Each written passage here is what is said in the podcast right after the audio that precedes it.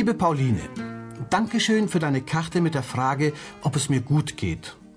Ehrlich gesagt, wann es mir gut geht, weiß ich nie so genau. Ich merke es meistens erst, wenn es vorbei ist, also hinterher. Wenn du mit deiner Frage aber meinst, ob ich mich wohlfühle, dann kann ich dich versichern, dass ich mich sogar pudelwohl fühle. Mir gefällt mein Haus, mir gefällt die Sonne, mir gefällt das Meer und mir gefällt die Insel Gran Canaria, auf der ich jetzt lebe. Statt der zwei Terrassen, die ich in Deutschland hatte, habe ich hier 21 Terrassen, wenn einige auch nur so groß wie vier aneinandergelegte Handtücher sind. Die Terrasse Nummer eins zeichne ich dir hier auf. Das Gefäß auf dem Steintisch ist ein Porron, ein spanischer Wasserkrug, aus dem man trinkt, indem man den Wasserstrahl von oben in den Mund laufen lässt.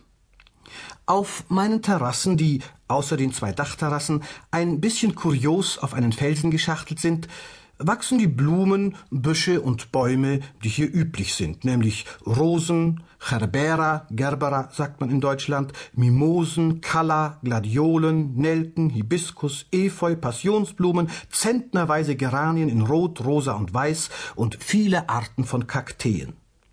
An Bäumen gibt es Zitronen- und Apfelsinenbäume, indischen Lorbeer, die Jacaranda, die blaue Blüten hat, den Aguacate, einen Gemüsebaum, Magnolien, die auch Tulpenbäume heißen, und ein paar kleine Drachenbäume, die die Schildkröten unter den Bäumen sind.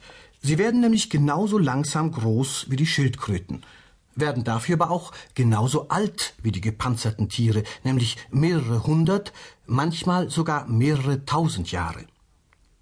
Unterhalb meines weißlackierten eisernen Gartentors wohnt der Hirte Manolito mit seiner Familie, 60 Schafen und einigen Ziegen, die er jeden Morgen in die Schlucht treibt und jeden Abend spät wieder zurückbringt. Die Tiere, nicht die Familie. Hinter meinem Haus, in Hütten und Häuschen, die teilweise an der unteren Hälfte meiner Hauswand kleben, wohnen so viele Leute, dass ich bis heute noch immer nicht weiß, wie viele es sind. Ich kenne nur die Familie der alten Juanita, bei der ich die Eier kaufe. Diese Familie zählt seit gestern 16 Personen, weil Gloria, die Tochter der Tochter Juanitas, gestern ein Schwesterchen bekommen hat, das schon schreit. Da mein Haus nach hinten keine Fenster hat, habe ich leider keine Übersicht über diese Nachbarschaft. Aber bei der nächsten Fiesta, wenn sie alle auf den Dächern stehen, um dem Feuerwerk zuzuschauen, werde ich sie wieder einmal zählen.